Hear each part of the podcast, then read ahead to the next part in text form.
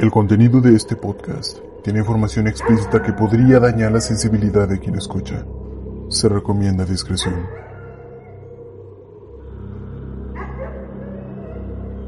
Sean bienvenidos a Rigor Mortis.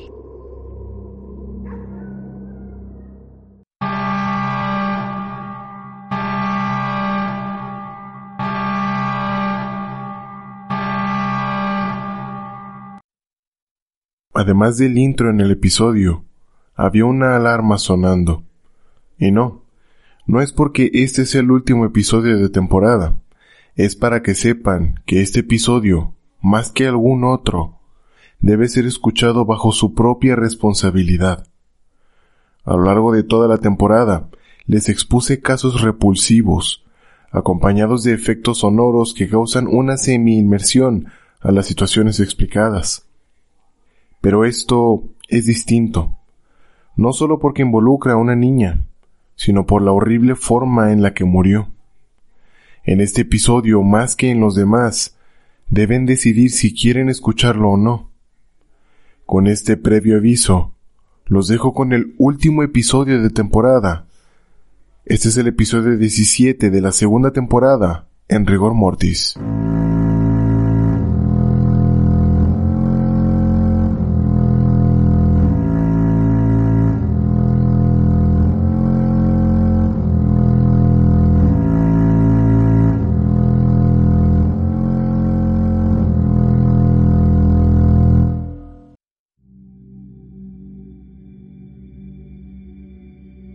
Los años noventas son considerados como años prósperos para los avances tecnológicos que llevaron el rumbo de la humanidad a otro nivel. Se crearon los primeros lectores de DVD, las primeras consolas que podían correr videojuegos en CDs y ya no con los enormes cassettes de las primeras consolas de antaño. Los telescopios mejoraron notablemente para poder observar los astros con mayor detalle. Pero también existe el hecho de que las personas no querían avanzar junto a la tecnología, pues en el año 1990 algo horrendo golpeó a la población de Almanza en Albacete, España. Algo para lo que no existen palabras adecuadas para describir, siendo un acto de completa ignorancia y descaro. Para mi comunidad española que quiero con todo el corazón, sepan que el caso que presentaré no es para nada ir en contra de ustedes ni poner en ridículo a su país. Únicamente expondré lo sucedido y que los responsables del hecho sean los que paguen por todos los horrores que les voy a narrar. Horrores propios de los años 1600. Para este cierre de temporada, les traigo el caso del exorcismo de Almanza. En un periódico se podía leer. El 9 de septiembre de 1990, los vecinos de la localidad manchega de Almanza, en Albacete, presenciaron conmovidos el entierro de una niña de tan solo 11 años. Hacía solo 24 horas que habían conocido la noticia de la muerte de Rosa González, sometida a un ritual de espiritismo por su propia madre, conocida en el municipio como Rosa la curandera. Poco se sabe de la historia de vida de Rosa González Fito, mujer nacida el 5 de enero de 1954 en Almanza, provincia de Albacete, en España. Un municipio que a finales de los ochentas se convirtió en cuna de curanderos, sanadores y personas que practicaban la santería y las técnicas de medicina alternativa, tales como el reiki o la acupuntura, entre otras. Rosa se había convertido en una de las sanadoras espiritistas con más prestigio en el pueblo. Su maestro se hacía llamar Enrique el de Villena, un ex empleado de una de las tantas fábricas de zapatos, quien había renunciado a su trabajo para convertirse en sanador. Almanza tiene historia de ser fabricante de calzado de alta calidad, especialmente para caballeros, todo viene desde una fábrica llamada Calzados Coloma, fábrica creada a finales del siglo XIX y quien le daría la herencia al pueblo para que continuara con el oficio. Almanza llegó a ser uno de los más grandes fabricantes de calzado de España, solo superada por Barcelona. Pero tras la desaparición de Calzados Coloma, diversas fábricas abrieron para producir calzado, lo que ocasionó que a lo largo de los años esta industria fuera decayendo. A mediados de los ochentas fue cuando comenzó el declive de la industria del calzado, pero para 1990 el calzado era aún lo que más ingresos generaba en el pueblo y por ende casi toda la población se dedicaba a ser empleados de fábricas de zapatos, en especial los hombres. Después de que Rosa tomara clases con su maestro Enrique el de Villena, ella se convirtió en una curandera de alto nivel, siendo nombrada como hermana de la luz, miradora o sanadora, pues sus habilidades como curandera y espiritista habían causado varios milagros.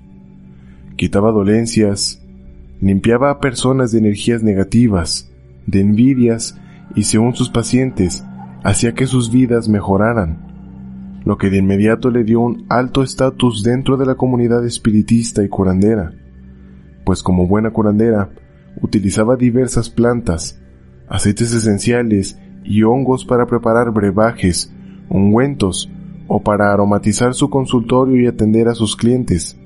Es decir, utilizaba algo llamado alquimia, que es una creencia esotérica que está vinculada a la transmutación de la materia, por lo que la experimentación con la materia es parte de. El objetivo de la alquimia es la búsqueda de la piedra filosofal para transformar cualquier metal en oro. Pero un buen ejemplo de esto son los remedios caseros que nuestros abuelos o las personas del campo utilizan, la combinación de hierbas, hongos, minerales, etc. Son el cúmulo de años y años de experimentación y conocimiento aplicados. Remedios que en más de una ocasión nos han sacado de un apuro mientras conseguimos atención médica.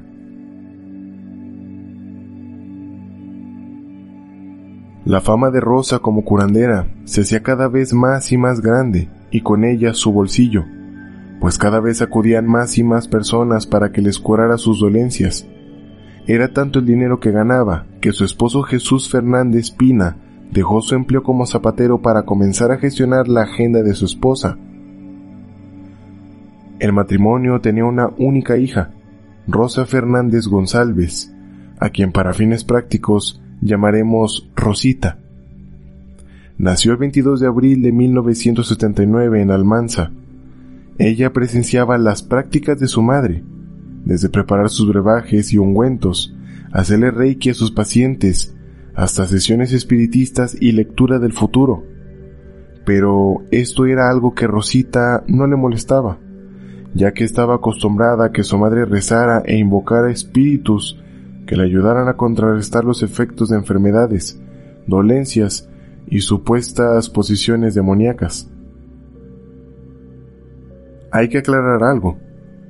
No soy un experto en la ciencia ni en la medicina, pero hay casos en los que la medicina alternativa da sus frutos, incluso con más facilidad que la medicina clínica, pero todo depende del paciente y de su padecimiento.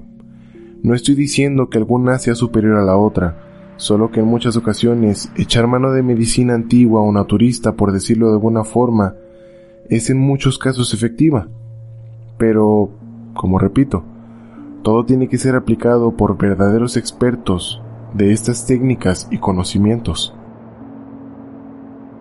Lo que pasa con algo que se populariza muy rápido, sea lo que sea, es que no da tiempo a enseñar a conciencia todos los procedimientos y conocimientos. Almanza por esos años tenía una comunidad creciente de curanderos, espiritistas y personas dedicadas al esoterismo, que el esoterismo no es algo más que el conjunto de conocimientos y prácticas relacionadas con la magia, la alquimia, la astrología y materias semejantes, que no se basan en la experimentación científica, no tiene nada de satánico ni de diabólico. El crecimiento desenfrenado de personas practicantes ocasionó que comenzaran a salir a flote charlatanes con facha de maestros en las distintas disciplinas ocultistas, cosa que ocurrió aquí, yendo de la mano de un fanatismo extremo y la religión católica, que usualmente es utilizada para los rituales esotéricos. Esta nueva ola de curanderos charlatanes comenzó a correr un rumor, pues se comenzaba a decir que los mejores curanderos eran los que trabajaban en pareja, pero debían ser hermanos. Fue por esto que Rosa convenció a su hermana menor, Ana, para que trabajara con ella, dejándola estar en los rituales con sus clientes. Ana no hacía nada, pero la práctica de sus servicios con ella ahí le trajo mucho prestigio, pues la gente corrió la voz de que Rosa, la sanadora, atendía junto con su hermana, cosa que le trajo más clientes y una suma de dinero mucho mayor, pues se podía permitir el cobrarles más. El negocio poco a poco prosperó.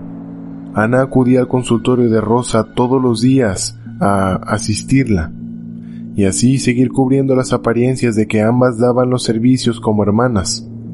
Todo hasta que un día Ana decidió invitar a otra mujer que también se dedicaba a dar los mismos servicios esotéricos.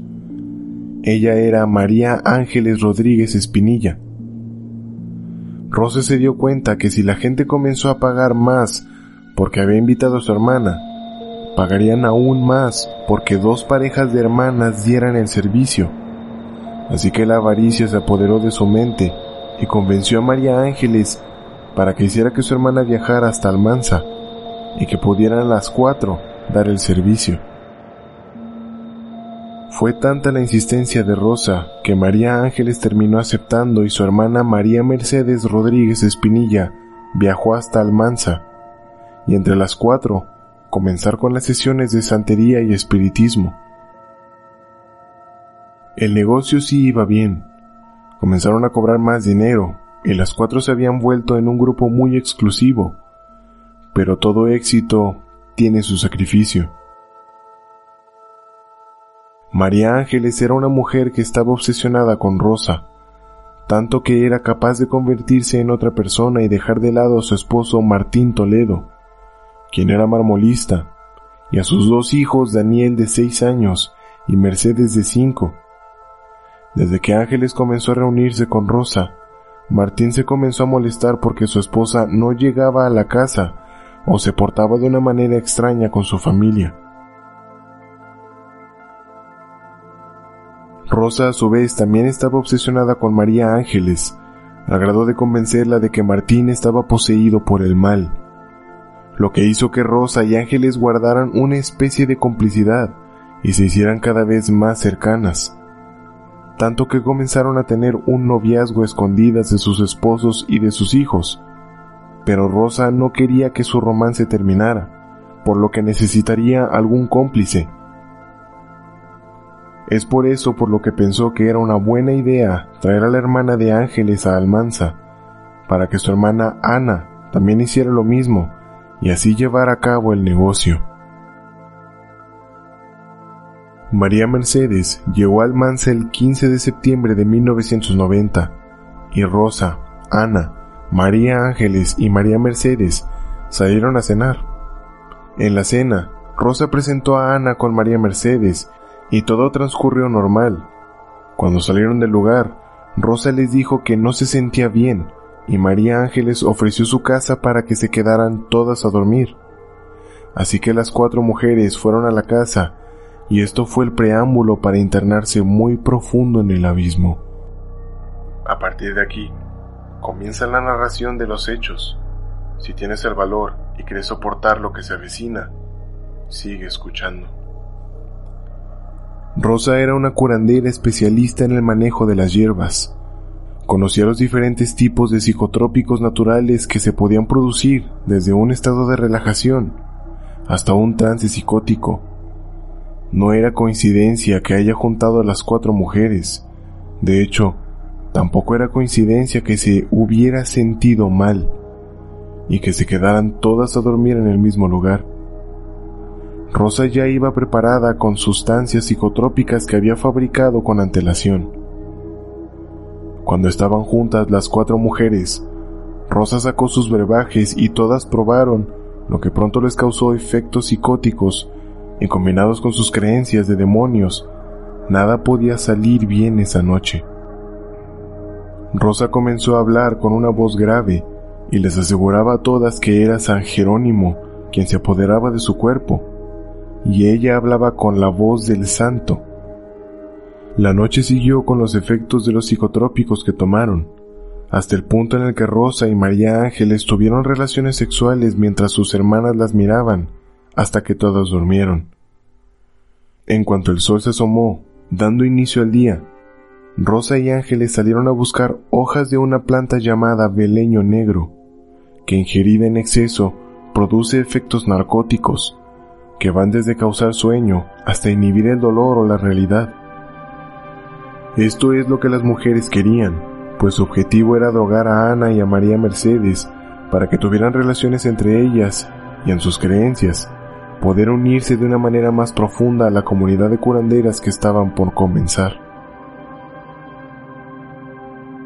Rosa ya no era ni de chiste la curandera con ética y con vocación que era en un principio, pues utilizó toda la fama que tenía como la hermana de la luz para influenciar a María Ángeles y que creyera de verdad que su esposo le hacía un mal.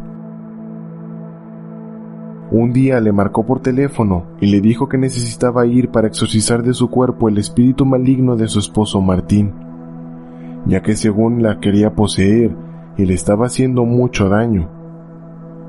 Tardó toda la tarde haciendo su supuesto ritual, pero no solo hizo esto con María Ángeles, sino también con los pequeños Daniel y Mercedes, a quienes dijo que tenían un pato viviendo adentro producto de la supuesta influencia de Martín y que necesitaba sacárselos, así que decidió meterles los dedos a la boca, llegando hasta el esófago, rasgándoselos y haciéndolos vomitar con sangre, ya que según Rosa esto haría que el pato que tenían saliera y se libraran del mal.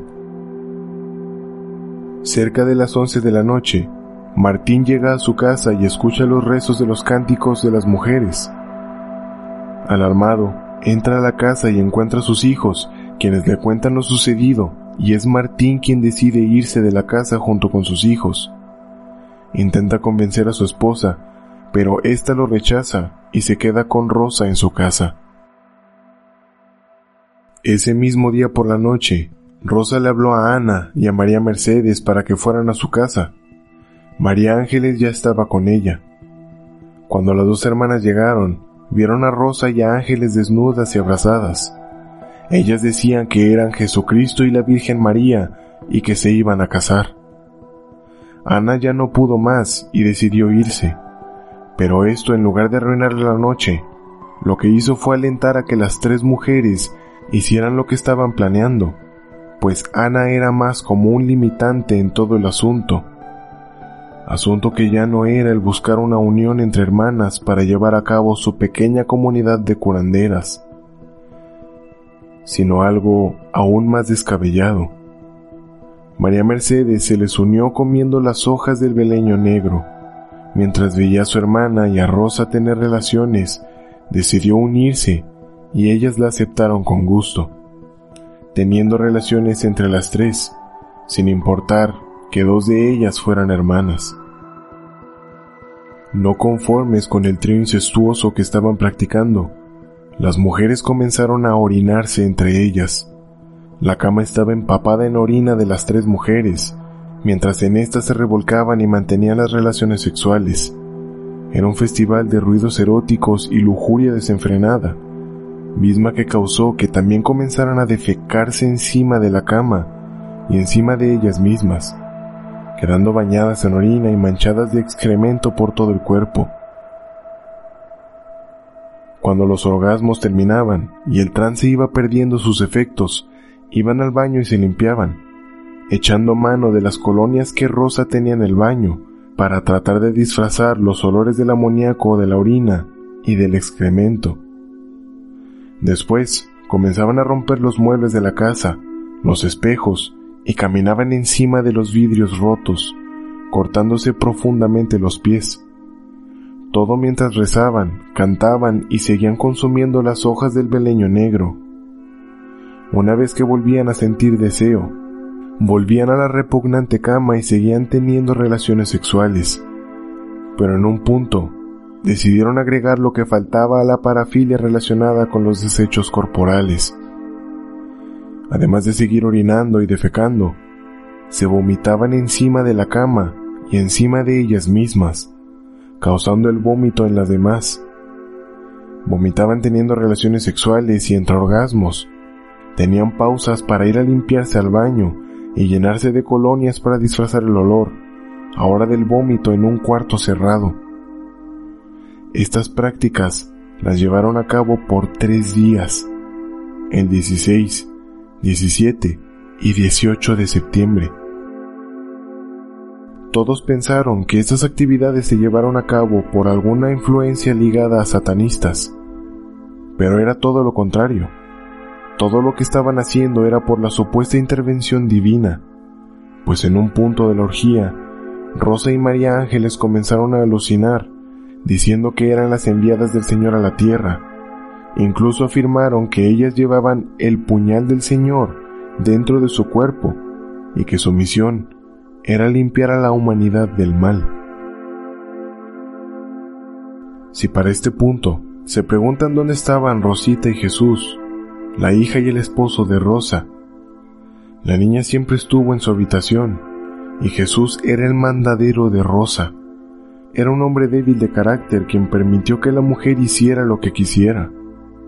Jesús intentó hacer entrar en razón a Rosa, pero esto solo causó la cólera de las mujeres. Rosa le ordenó que, en lugar de detenerlas, comenzara a limpiar la orina, las heces y el vómito que estaba en el suelo. Jesús no hizo nada más que obedecer a la mujer que lo mantenía. Rosa entonces bajó a Rosita de su habitación y de nuevo se encerraron, echando a Jesús. El padre de Rosita desde afuera escuchó cómo las mujeres cantaban y rezaban, pero no escuchaba a su hija. Así que decidió entrar al cuarto para sacarla, pero las mujeres lo sacaron a golpes y lo volvieron a cerrar, atrancando la puerta con muebles para que no volviera a entrar. Esta fue la última oportunidad que Jesús tuvo para poder sacar a Rosita de ese cuarto. Pero en vez de eso, salió de la casa a buscar ayuda. Rosita se mantuvo en la esquina de la habitación. Presenció cómo las mujeres tenían orgasmos entre ellas. Miró además cómo se vomitaban encima, se defecaban unas a las otras y se bañaban en orina.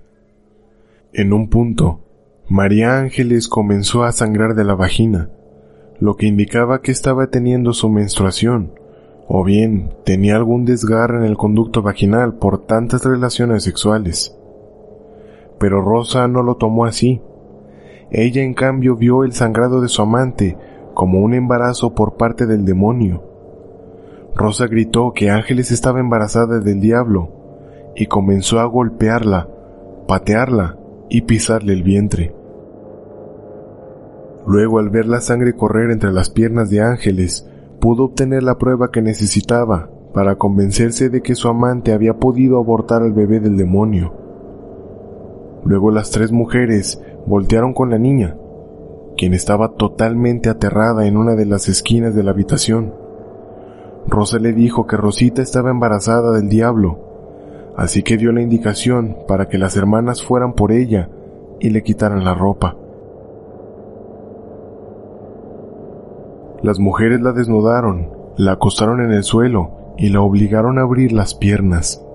Después, su madre le dijo que debía sacarle los demonios que tenía dentro. Así que comenzó primero a meter un dedo en su vagina. La niña comenzó a llorar y de repente su madre introdujo dos dedos. El llanto se convirtió en un grito de dolor cuando su madre introdujo el tercer dedo dentro de su vagina después cuatro, y luego la mano completa. Esto causó que el perineo de la niña se rompiera desde la terminación de su vagina hasta su ano. Rosita se revolcaba del dolor, gritaba y gemía mientras lloraba. Le gritó a su mamá que por favor terminara ya, pero lo que la pequeña Rosita no sabía era que su tormento justo acababa de iniciar. A las seis de la mañana del 18 de septiembre, llegó Jesús acompañado de Ana, hermana de Rosa. El padre exigía entrar, pero la puerta estaba cerrada y atrancada con los muebles. Además, las mujeres estaban ocupadas torturando a Rosita, así que no pudieron escuchar. Pero el padre, en lugar de reportar lo sucedido con la policía, se quedó afuera del cuarto, junto con Ana, a esperar no sé qué.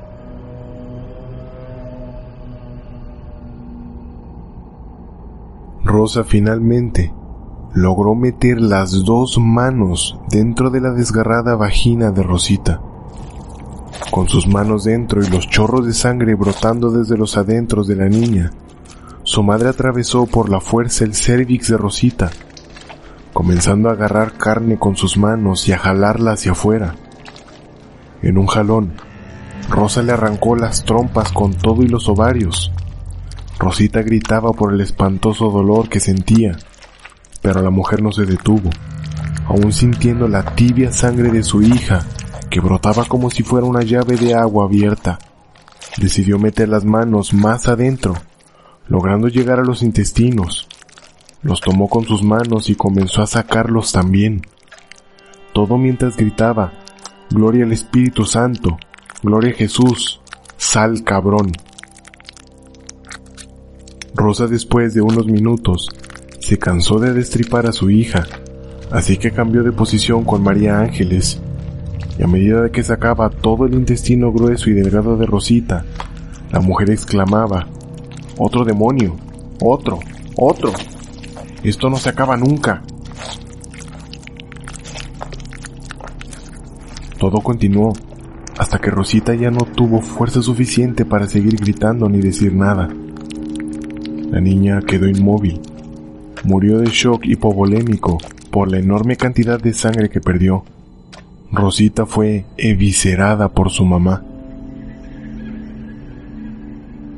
A las 9 a.m., Jesús finalmente juntó valor y pudo entrar a la habitación, pero su valor afloró demasiado tarde. Cuando entró, la escena que encontró fue algo genuinamente dantesco. En el suelo yacía su hija, con las piernas abiertas y acostada sobre uno de sus costados. De entre sus piernas había un enorme charco de sangre, junto con una pequeña montaña de vísceras a un lado de su cuerpo. Miró a Rosa y a María Ángeles manchadas de sangre y salió corriendo de la casa para buscar ayuda.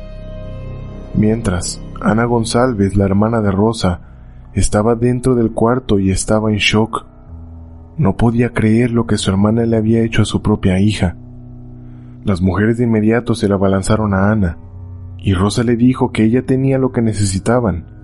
Querían sus ojos, querían arrancárselos, ya que si tocaban a Rosita con ellos, la podían revivir. Ana trató de defenderse, pero las mujeres eran mucho más fuertes y le dieron una brutal golpiza. Además, Comenzaron a intentar introducir sus dedos en los ojos de la mujer para sacarlos, pero al final se detuvieron y Ana logró salir corriendo de la casa. Después comenzaron a ser conscientes de la monstruosidad que habían hecho, así que Rosa y Ángeles salieron corriendo de la casa, mientras Mercedes se quedó en la habitación en shock. Jesús había logrado llegar a la casa de un vecino, y desde ahí pudo contactar con la policía. Cuando los policías llegaron, ninguno podía creer lo que veía. Todo policía que entró tuvo que salir de la habitación para vomitar. La habitación estaba llena de figuras de santos rotas, vidrios, clavos y estampitas de santos fueron encontradas en el suelo, además del evidente hallazgo que era de pesadilla entre todo el vómito, la orina y el excremento que abundaba y apestaba el cuarto, estaba tirado el cuerpo de una niña desnuda. Sus piernas estaban abiertas, había sangre por todos lados y sus vísceras estaban regadas por todo el cuarto. Las paredes estaban manchadas de sangre y en un rincón encontraron a una mujer que lloraba. Era Mercedes. Jesús les dijo a los policías que faltaban dos mujeres más. Una de ellas era su esposa, así que los oficiales comenzaron a buscarlas por las calles. Todo trabajo de campo era mejor que estar dentro de esa casa. Luego de unas horas de búsqueda, Rosa, quien se escondía en un bar cercano, fue arrestada, y María Ángeles fue detenida después de que logró asaltar a un automovilista, robándole su auto y tratando de echarse a la fuga. No hacía falta la autopsia en el destrozado cuerpo de Rosita. La causa de muerte fue por shock hipovolémico, causada por la enorme pérdida de sangre, ocasionando que el corazón no pudiera bombear nada. En el cuerpo de la pequeña solo fueron encontrados los pulmones, el corazón y el vaso. Fueron estos los únicos órganos que las mujeres no pudieron extraerle. Todo lo demás fue arrancado desde adentro. Aunque las tres mujeres fueron arrestadas, su juicio no se efectuó sino dos años después. El día 22 de enero de 1992 se llevó a cabo la primera audiencia de las tres mujeres que participaron en la evisceración, en la que la pequeña Rosa Fernández González fue asesinada. Lo primero que sucedió en la corte fue el repaso de la autopsia practicada en el cuerpo de Rosita, mismo que indicaba que la niña tenía pocos órganos intactos, evidenciando que la extracción de los órganos faltantes, intestinos grueso y delgado, riñones, hígado, páncreas, estómago, ovarios, trompas de falopio y la matriz, habían sido retirados por las cavidades vaginal y anal, presentando un desgarre perineal, lo que presentó una ruptura de venas, arterias y vasos sanguíneos, ocasionando que el cuerpo perdiera sangre de manera dramática. Sin embargo, también se indicó que el shock que la niña tuvo no fue inmediato, por lo que pudo haberse defendido, o en ese caso, agonizado con dolores indescriptibles. La autopsia arrojó como resultado que la causa de la muerte había sido por shock hipovolémico. Además, la muerte fue en extremo violenta, teniendo etiología médico-legal como homicida.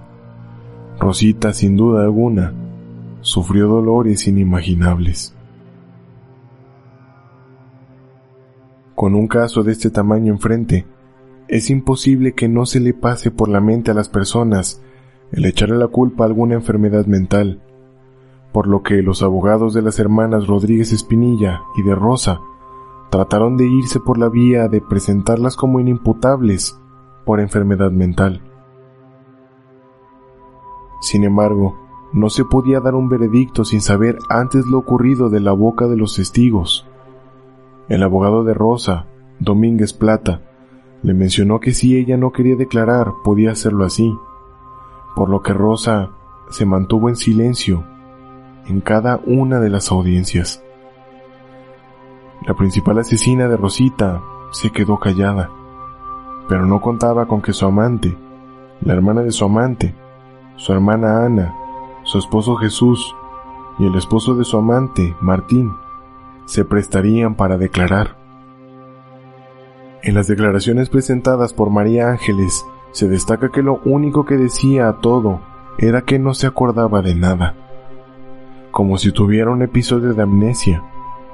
Su declaración no sirvió de nada, ni siquiera se acordó de cuando salió de la casa y le robó el auto a una persona para darse a la fuga.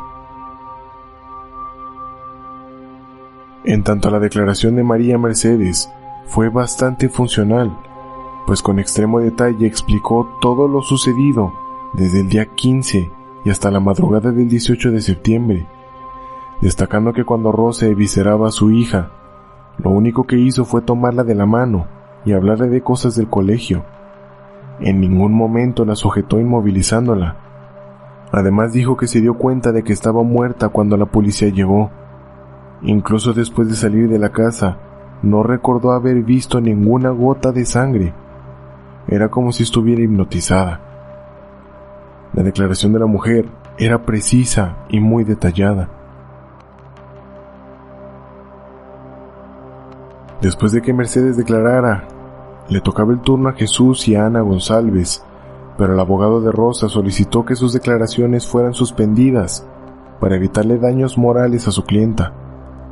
La sesión entró en receso, pero regresar, el juez ignoró la solicitud del abogado y las declaraciones continuaron. Jesús declaró que acompañó a Rosa varias veces a Villena con Enrique para que éste le hiciera reiki a su esposa.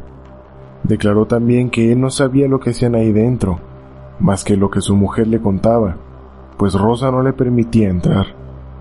También reconoció que no supo por qué no entró a esa habitación para detener a su mujer, que solo entró cuando ellas abrieron la puerta pero lo más grave es que no supo por qué no intentó tirar la puerta cuando su hija se quedó sola con las tres mujeres. Lo más seguro es que sí sabía, y la razón fue porque no tenía el valor de hacerlo, y a su vez le tenía miedo a su mujer, y fue por eso que no quiso entrar. La declaración de Ana estuvo llena de lo mismo que la de Jesús, con muchos no sé y pocas explicaciones aceptando que ninguno de los dos tuvo el valor para entrar a esa habitación y sacar a Rosita. La sesión de declaraciones terminó con la de Martín, el esposo de María Ángeles. Él mencionó que Rosa siempre le pareció una mujer de poco fiar, pues Martín conocía muy bien a su esposa y ella había cambiado desde que comenzó a frecuentar a Rosa, como si ésta fuera la mala influencia al grado de poderla controlar totalmente. Además, en una parte declaró que encontraba a su esposa igual que en el día en que se casó con ella. Martín no estaba enfadado con María Ángeles, incluso después de que la mujer le permitiera a Rosa exorcizar a sus hijos, provocándoles desgarres en el esófago y que vomitaran sangre. Luego llegaron los supuestos resultados psiquiátricos, que faltaría volver a realizarlos con las pautas actuales para ver si se hicieron bien o no. En los exámenes psiquiátricos se determinó que Rosa González tenía un supuesto trastorno esquizofreniforme. María Ángeles Rodríguez Espinilla tenía una supuesta alteración psicogeno-reactiva y María Mercedes Rodríguez Espinilla tenía un trastorno mental transitorio. Fue por estos supuestos resultados que al final se decidió declararlas como inimputables por enfermedad mental. A tres mujeres que claramente sabían que habían hecho un mal. Tres mujeres que de enfermas mentales tenían lo mismo que de santeras. El 4 de febrero de 1992, el fiscal les exigió a María Ángeles y a Rosa entrar a un tratamiento psiquiátrico para que fueran readaptándose a la sociedad, mientras que Mercedes fue absuelta por no tener pruebas de que hubiera participado en el asesinato de la niña. A la única testigo presencial que declaró con detalle todo lo que sucedió esa noche, todo parecía un chiste cruel. Parecía que las autoridades querían darle vuelta a la página, desestimando en su totalidad el hecho de que un grupo de fanáticas hubiera masacrado a una niña de 11 años, y aún así, de una manera fría y asquerosa, decidieron que la muerte de Rosita no tendría justicia.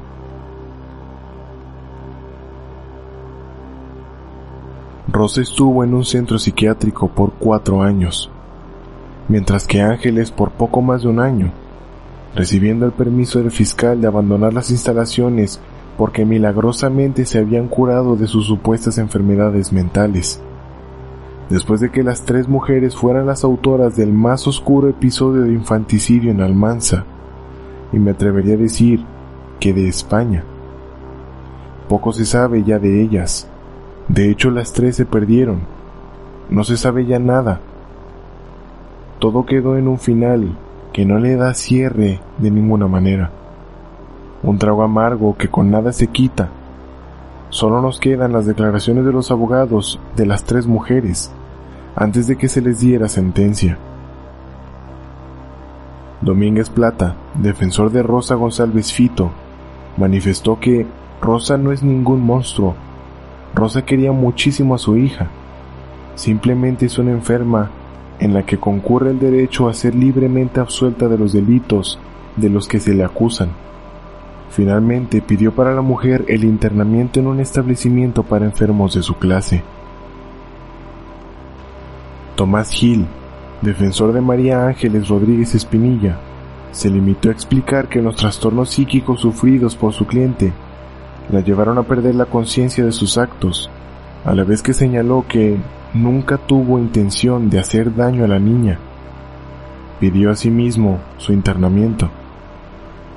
Florentina a Diego se mostró disconforme con las afirmaciones del fiscal para con su clienta e intentó demostrar su no participación directa en la muerte de la niña. Solicitó la libre absolución y el debido tratamiento ambulatorio para su cliente.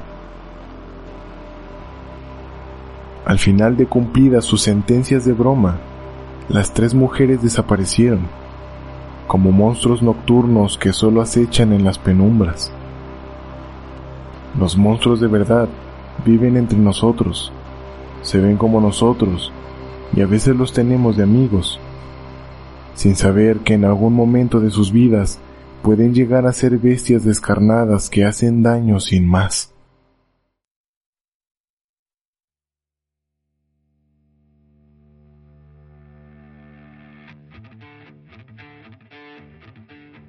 Si llegaste hasta aquí, te lo agradezco de todo corazón.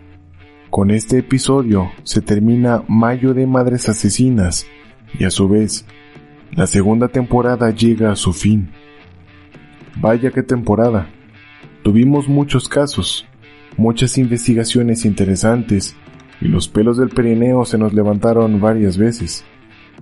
Espero que hayan disfrutado la temporada, tanto como yo, investigando, escribiendo, grabando y editando cada episodio. No podría estar más contento al ver la comunidad crecer como lo ha hecho. Este no es el fin, es solo un hasta pronto, muy pronto de hecho. Yo seguiré trabajando entre las sombras para traerles más cosas. Quedan muchos temas por explorar. Si quieres que investigue alguno en particular, no dudes en hacérmelo saber a través de redes sociales o en la plataforma de podcast donde me escuches. Recuerda que en Facebook el programa está como Rigor Mortis Podcast, en Instagram como arroba rigor.mortispodcast. Yo fui Eduardo Miranda. Gracias por prestarme su tiempo y sus oídos.